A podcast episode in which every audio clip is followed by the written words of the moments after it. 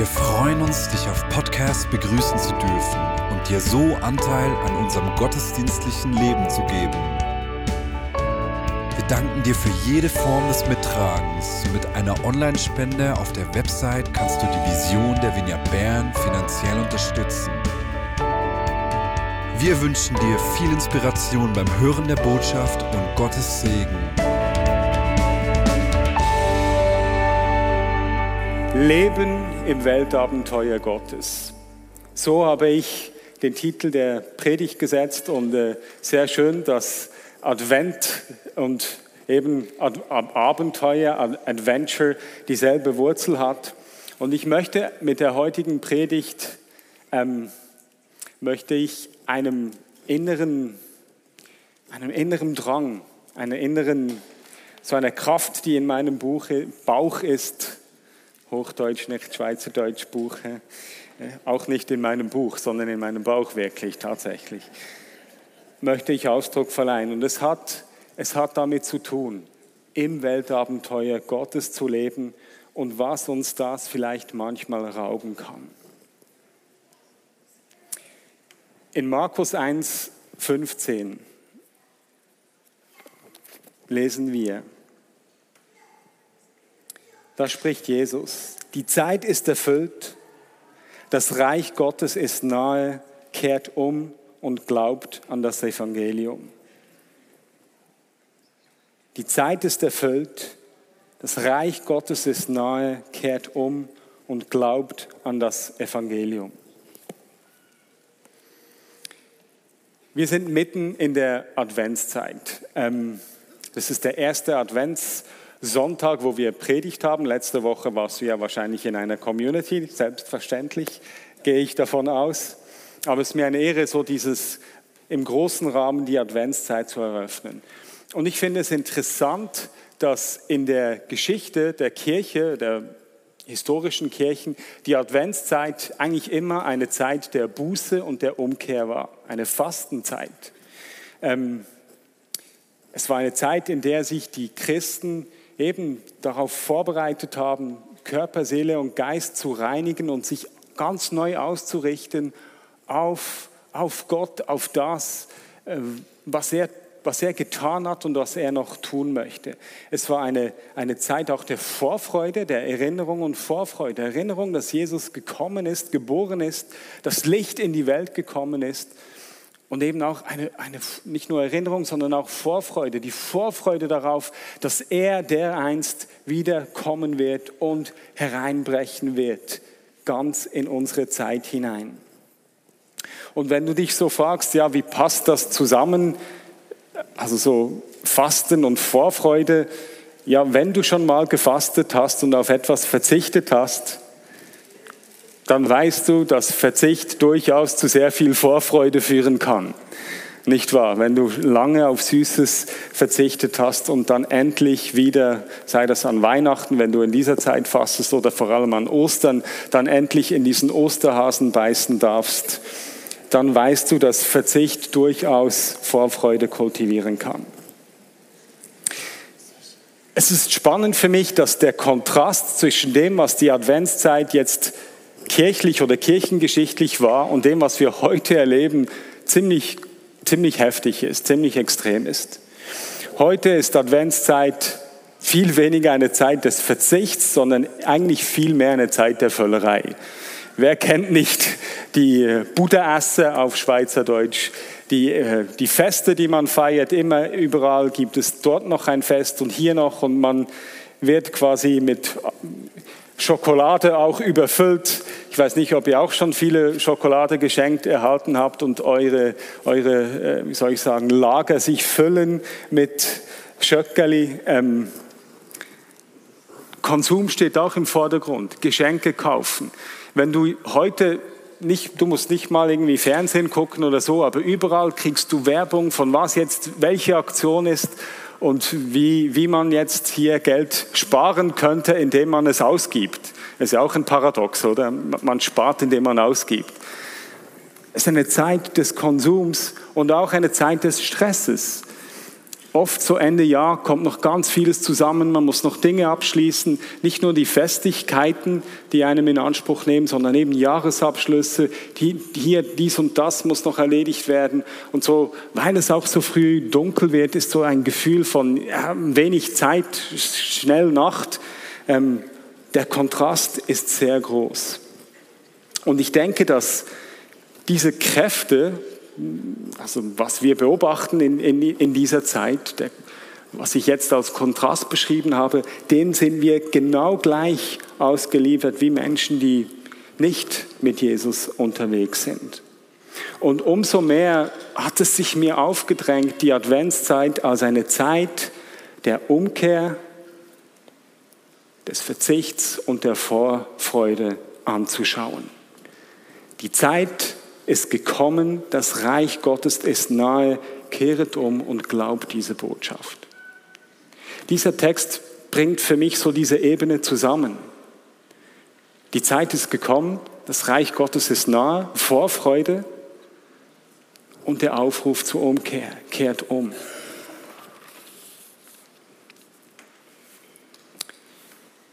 Die Vorfreude, das Reich Gottes ist nahe gekommen. Wenn du schon länger mit Jesus unterwegs bist, dann weißt du, Jesus ist, wir feiern an Weihnachten, dass Jesus geboren ist. Wir erinnern uns daran in zahlreichen Geschichten, vielleicht Büchlein oder Hör-Adventskalender. Genau, für alle, die die Adventskalender hören. Wir verschicken eben, jedes Jahr machen ich und meine Frau einen akustischen Audio-Adventskalender und verschicken den ganz vielen Leuten.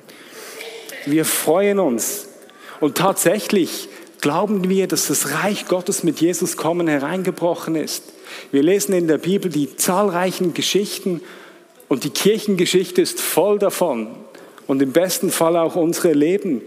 Wir schmecken, da ist etwas hereingebrochen. Wir erinnern uns daran und gleichzeitig strecken wir uns auf, die Vorfreude darauf, dass er wirklich kommt, dass er das Reich zur Fülle bringen will, wird.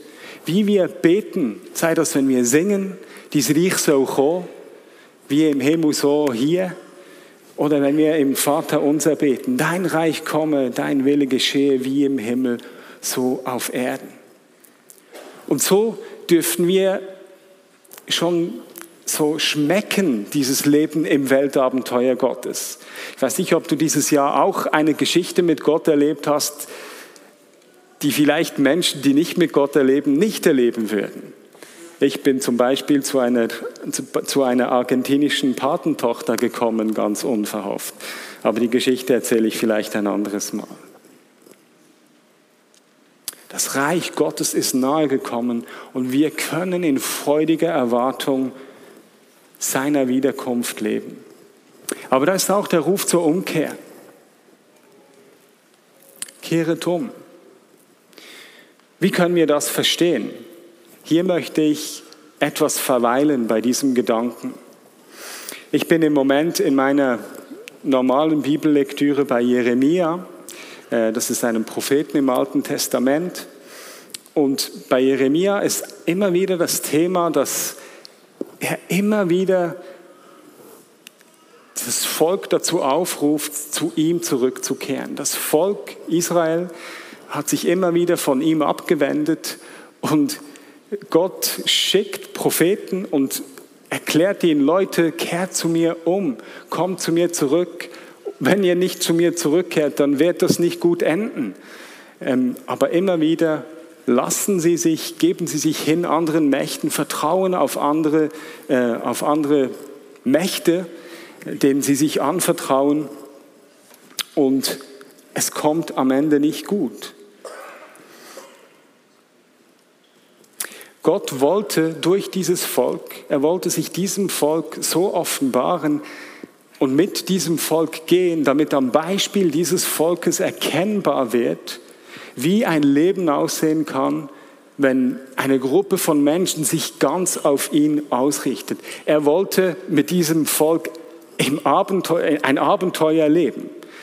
Wenn du die alttestamentlichen Geschichten liest, dann sind die schon sehr abenteuerlich, nicht? Als Kind war das, waren das diese Geschichten, die mich oft gepackt haben. Er wollte mit diesem Volk einen Weg gehen und durch dieses Volk zeigen, wie, wie das Leben eigentlich aussehen sollte, wie es aussehen kann, wenn eine ganze Gruppe von Menschen sich auf ihn einlässt und auf ihn vertraut. Und es geht immer wieder ums gleiche Kernthema. Er wollte das, weil wir Menschen auf Gott hin geschaffen sind, in seinem Bild geschaffen sind und wir deswegen ein Gegenüber brauchen, das, das uns zu uns selbst führen kann und uns nicht von uns entfremdet. Deswegen wollte er sein Volk nahe bei sich haben, wollte er der König dieses Volkes sein und wollte er, dass das sein Volk ist. Man könnte ja auch denken, diese Eifersüchtelei von Gott sei schon etwas übergriffig, wenn er immer wieder ihnen Leute schickt und sie zurückruft und die doch einfach nicht wollen und er ihnen sagt, kehrt doch zurück. Man könnte auch denken, ja wieso? Kann ihm doch egal sein, die sind doch frei. Könnte er sich einfach ein anderes Volk auswählen. Aber so ist Gott nicht. Er ist treu und es hat ihn das Herz zerrissen zu sehen, dass das Volk, das er sich erwählt hat, sich selbst ins Verderben stürzt, indem sie sich von ihm trennen. Und so lesen wir in Jeremia 35, 15. Wir lesen dort die Leidenschaft, die Gott bewegt, sein Volk bei sich zu haben. Und immer wieder sandte ich zu euch alle meine Knechte, die Propheten, mit der Mahnung, kehret doch um, jeder von seinem schlechten Weg, bessert euer Tun und lauft nicht anderen Göttern nach, um ihnen zu dienen. Dann, dann könnt ihr in dem Land bleiben, das ich euch und euren Vätern versprochen habe. Ihr aber habt eure Ohren nicht geneigt und ihr hört mir nicht zu. Hört ihr den Eifer Gottes da raus? Ein Eifer, weil er doch möchte, dass dieses Volk in seine Bestimmung kommen kann. Weil er möchte, dass er mit dem Volk das große Weltabenteuer zur Erfüllung bringen kann. Wenn du das Alte Testament oder die Bibel ein bisschen kennst, dann weißt du, die Geschichte ist an der Stelle nicht gut ausgegangen. Sie wurden in die Babylonisch, ins babylonische Exil geführt. Aber der Punkt ist, es ging darum, er wollte dieses Volk, er wollte, dass das Volk ihm, ihm den Platz gibt, den ihm zusteht, damit das Volk den Segen erlebt und damit durch das Volk der Segen zu den Nationen fließen kann. Die Umkehr war nötig, damit sie in ihre Bestimmung gehen können, damit sie im Weltabenteuer ihre Rolle einnehmen konnten. Ein großer Sprung nach vorne. Wenn du mit Jesus unterwegs bist ähm, oder schon länger mit uns unterwegs bist, dann weißt du, dass es ein eine Grundüberzeugung von uns ist, von den Christen ist, dass eine Umkehr zu Jesus eine lebensverändernde Erfahrung ist. Und ich wünsche das jedem, weil ich selber erlebt habe, was das in meinem Leben ausgelöst hat. Die Entscheidung, nicht einfach nur Jesus in mein Herz einzuladen, sondern ihm die Herrschaft über mein Leben zu überlassen. Ich glaube aber, dass es bei der ganzen Frage von Umkehr nicht um eine einmalige Entscheidung geht. Ich glaube, wir benötigen immer wieder neu eine Ausrichtung auf ihn, das Prüfen unseres Herzens, unseres Lebens und ein Neuausrichten auf ihn. In meinem Empfinden gibt es, soll ich sagen, so kirchengeschichtlich finde ich es spannend, dass eben Kirchen, die, liturgisches, die eine liturgische Beschreitung des Jahres haben, so mit Fasten und so, bei denen ist es irgendwie in, de, in dem Jahr drin, in der Gewohnheit drin. Und das vermisse ich manchmal und versuche es selber zu leben. regelmäßig mich neu auf ihn zu orientieren, neu auf ihn einzulassen, eben in der Fastenzeit zu fasten. Und ich weiß, nächstes Jahr in der Fastenzeit vor Ostern werden wir auch gemeinsam uns in diese Richtung bewegen. Du kannst schon gespannt sein. Es geht um ein ständiges sich neu ausrichten.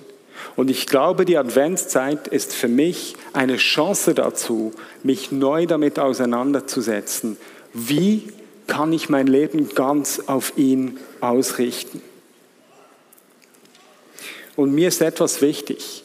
Ich glaube nicht, dass es bei der Frage von Umkehr, wie ich jetzt darüber spreche, auch einfach um die Frage von moralischer Sünde geht, von der ich dann umkehre. So im Sinne von, ah, ich habe diese Sünde begangen, Herr, vergib mir, ich gelobe in Zukunft nicht mehr zu sündigen. Ich möchte heute nicht von dieser moralischen Ebene reden, sondern von einer tiefer liegenden Ebene, nämlich der Frage, welche, was, dass ich, welche, was, dass ich mich aussetze, welche Dinge mein Leben prägen. Vielleicht kennst du C.S. Lewis, er ist ein Autor, ein englischer Autor, der hat ein Buch geschrieben, Screwtape Letters auf Englisch. Ähm, auf Deutsch heißt es Anweisung an einen Unterteufel.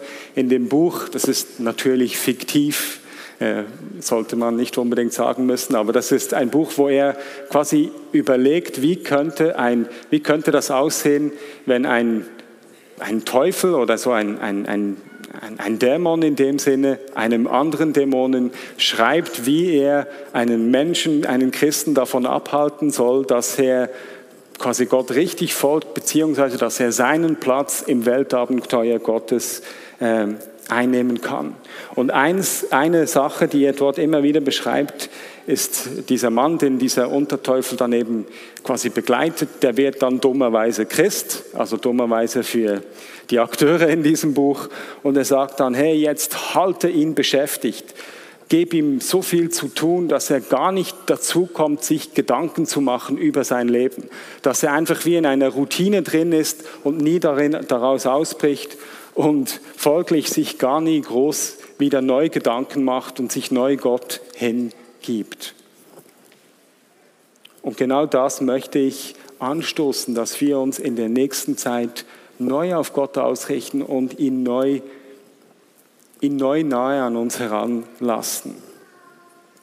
Ich lese im Moment ein, ein, also ich lese meistens mehrere Bücher gleichzeitig, weil ich, weil ich es nicht schaffe, eins fertig zu lesen, dann ist das nächste schon spannender und dann lese ich oft verschiedene gleichzeitig. Aber ein Buch, das ich am Lesen bin, das heißt eben Leben im Weltabenteuer Gottes. Das ist ein evangelischer Theologe, der das geschrieben hat.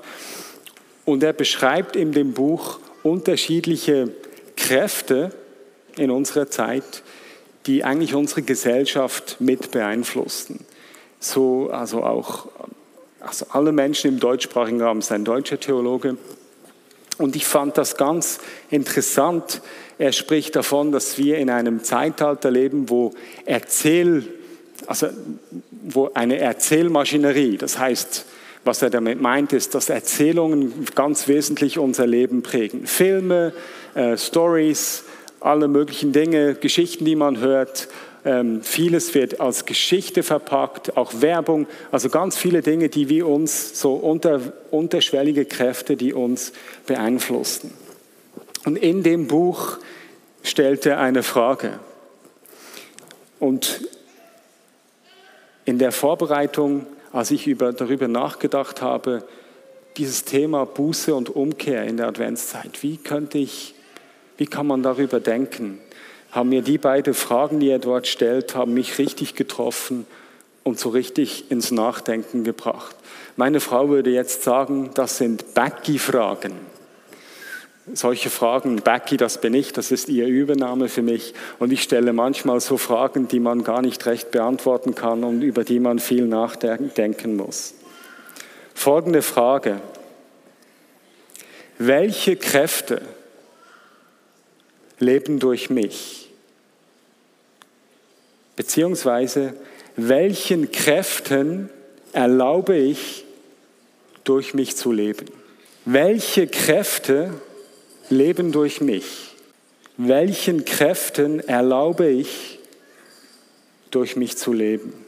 Kräfte hier als unterschiedliche, nicht einfach jetzt im Sinne von eben eine, eine bestimmte Macht, irgendwie ein, ein, ein, ein Dämon oder so, sondern Kräfte als Dinge, die uns beeinflussen, Erzählstränge. Welche Kräfte leben durch mich? Welchen Kräften erlaube ich durch mich zu leben?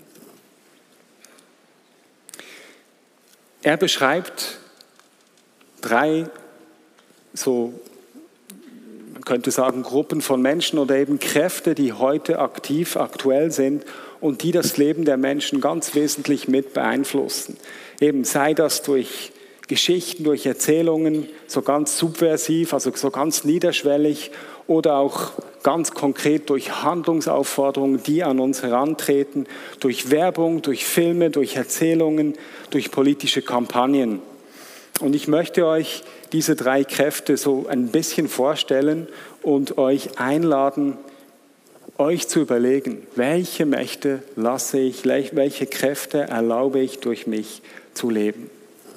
Als erste Kraft beschreibt er den Vitalismus. Hm, Vitalismus. Muss dir noch nichts sagen. Er meint damit quasi das olympische Leben. Genau, ich bin hier, ich bin stark. Das Leben als Konkurrenz, Konkurrenz der Aufmerksamkeit. Ich bin stark, ich setze mich durch. Quasi der Gedanke von, ich muss mich ausbilden, ich bin, ich muss, wenn ich sehen will, wo ich bleibe, dann muss ich noch eine Weiterbildung machen, damit ich nicht abgehängt werde. Ich muss schön sein, ich muss gut sein, ähm, quasi von, von Nahrungsmittelsergänzungspräparaten ich fand das so lustig, weil das so ein langes Wort ist. Zu Schönheitsoperationen, zu Optimierung meiner Zeitnutzung, Effektivität. Die Grundhaltung in, in dem, was er als Vitalismus beschreibt, ist Konkurrenz. Das Ziel, wenn man das als, wenn man ein Ziel beschreiben kann, diese, diese Kraft, die uns beeinflussen könnte, ist es, zu den starken, erfolgreichen, schönen und reichen zu gehören. Ein Werbeslogan könnte heißen, dein Leben, deine Karriere. Die Kraft des Vitalismus, wenn sie über Arme und Schwache nachdenkt, dann würde die Kraft, also so, so dieses Vitalismus in diesem, in diesem Kräftefeld, im tiefsten Inneren würde der Vitalismus sagen, wer arm und schwach ist, der ist selber schuld. Der hat sich einfach zu wenig angestrengt. Wer will, der kann. Zu Gott sagt der Vitalismus, ich brauche dich nicht. Welche Kräfte leben durch mich? Als zweiter beschreibt er den Neostoizismus. Entschuldigung für alle, die solche Begriffe schwierig finden. Ich erkläre, was gemeint ist. Also Stoa, das war eine Denkrichtung in, in, in der Antike. Da ging es darum, möglichst quasi gleichmäßig ruhig zu sein, nicht, sich nicht von Emotionen erschüttern zu lassen. Hier bei, bei dem, was er als Neostoizismus beschreibt, ist eigentlich die Charakteristik dieser Kraft in unserer Zeit ist es Rückzug, Abkoppelung von der chaotischen und kalten Welt da draußen auf, auf die Welt in meinem Nahbereich, das, was ich kontrollieren kann. Fokussierung auf das Leben von mir, meiner Familie, ein ausgewählter Freundeskreis mit sehr tollen, schönen Leuten, die genau zu mir passen, die mir meine Meinung zurückspiegeln.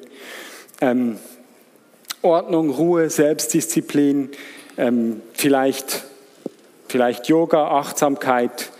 Mehr wichtiger ist, ist Ästhetik, also Schönheit ist viel wichtiger als Ethik, als das, das gute Verhalten in Bezug auf die Welt draußen, auf all das, was einem überfallen kann, ist der Kraft des Neostoizismus, wird fatalistisch. Er sagt, ja, das ist zwar dramatisch, aber leider kann ich nichts ändern, das hat mit mir nichts zu tun. Das Einzige, was ich tun kann, ist meine kleine Welt zu schützen und meine Kinder gut zu erziehen.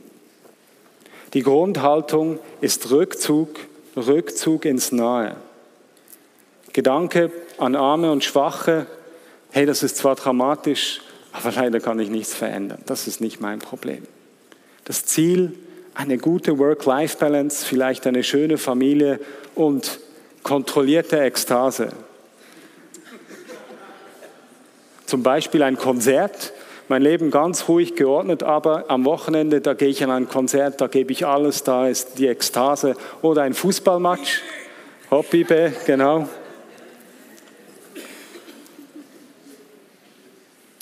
Die Werbung könnte sein, in einen vollen Tag passt keine komplizierte Bank. Vielleicht kennt ihr die. Und die Kraft des Neostoizismus sagt zu Gott, lass mich in Ruhe. Lass mich in Ruhe. Keine Zeit für dich. Welche Mächte erlaube ich durch mich zu leben? Verzweifelte Hoffnung ist die letzte Kraft, die er beschreibt. Verzweifelte Hoffnung in dem Sinne, dass es eine Kraft, die, die begrenzt sich nicht auf den Nahbereich, sondern die sieht immer die ganze Welt und will, will alle will alle und alles retten. Die hat eine große innere Not, die Welt verändert zu sehen. Und es gibt so viel Ungerechtigkeit in dieser Welt und so viel, wofür man dagegen kämpfen muss, aufstehen muss. Die verzweifelte Hoffnung ist richtig sozial aktivistisch. Sie, sie denkt und fühlt für alle immer und jede Zeit. Das Tragische ist, sie ist immer zu spät. Sie kann immer nur aufdecken, was an Ungerechtigkeit da ist und was schiefläuft in dieser Welt. Und im Innersten weiß sie, dass sie unnötig hofft, weil sie eben zu spät kommt und sie fühlt sich umgeben von Zynikern, von Idioten, von Trotteln und der Einsatz für die Menschheit schlägt um in Hass gegen die Täter, in einen Eifer, der richtig böse wird, ausschließend und böse wird. Sie schwenkt zwischen Machtfantasien und Ohnmachtsfantasien, möchte am liebsten ein Diktator sein, der alles und immer äh, recht machen kann und gleichzeitig kämpft sie gegen Diktatoren und ist in sich völlig verzweifelt. Die Grundhaltung dieser Macht ist ein arroganter Messiaskomplex, ein besserwisserischer Weltverbesserer.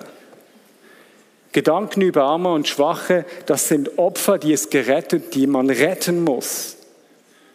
Werbung könnte sein, stop, stoppt Folter jetzt.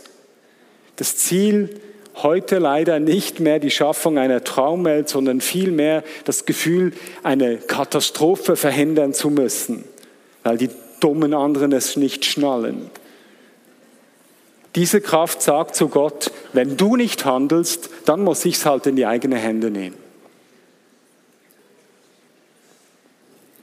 Welche Mächte lasse ich durch mich leben? Umkehr, mich neu orientieren, neu ausrichten auf ihn. Wir sind vielen Erzählsträngen, Mächten ausgesetzt, ähm, Kräfte, die sind nicht einfach schlecht, die beschrieben sind. Ich habe jetzt auch so eine Uhr hier, die mir sagt, wie schnell ich gelaufen bin und wie viel etc. So Thema Vitalismus. Ich habe manchmal auch das Bedürfnis, mich zurückzuziehen. Thema Neostoizismus. Und auch ich trage das Herz eines sozialen Aktivisten. Aber welche Kräfte lasse ich in mir Raum nehmen? Bin ich einfach eine christliche Version der Kräfte, die da draußen sind und ganz viele andere auch belegen, bewegen und sich davon instrumentieren lassen?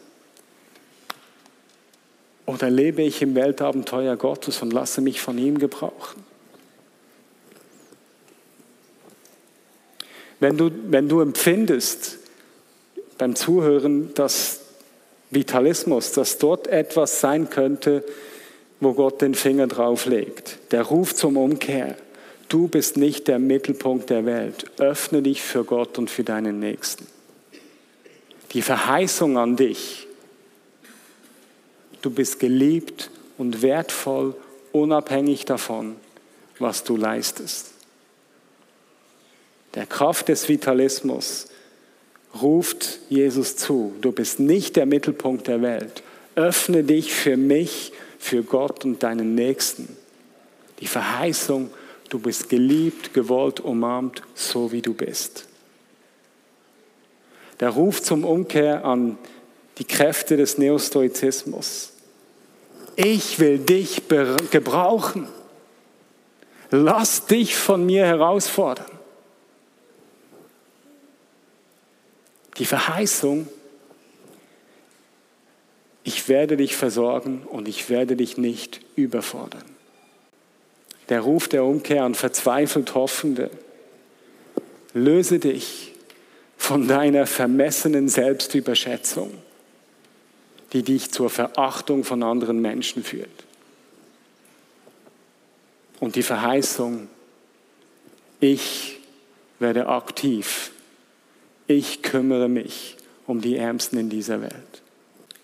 Wie wäre es, wenn wir uns Zeit nehmen in der Adventszeit, uns mal frei machen von dem, was einfach so chaotisch um uns ist, irgendwie Räume schaffen durch zum Beispiel Verzicht und uns überlegen, wie, welche Mächte bestimmen mich, von welchen Mächten lasse ich mich bestimmen und uns neu auf ihn ausrichten, neu auf ihn uns neu ihm hingeben, damit wir dadurch, dass wir zu ihm umkehren, unseren Platz, unsere Stelle im Weltabenteuer Gottes einnehmen können.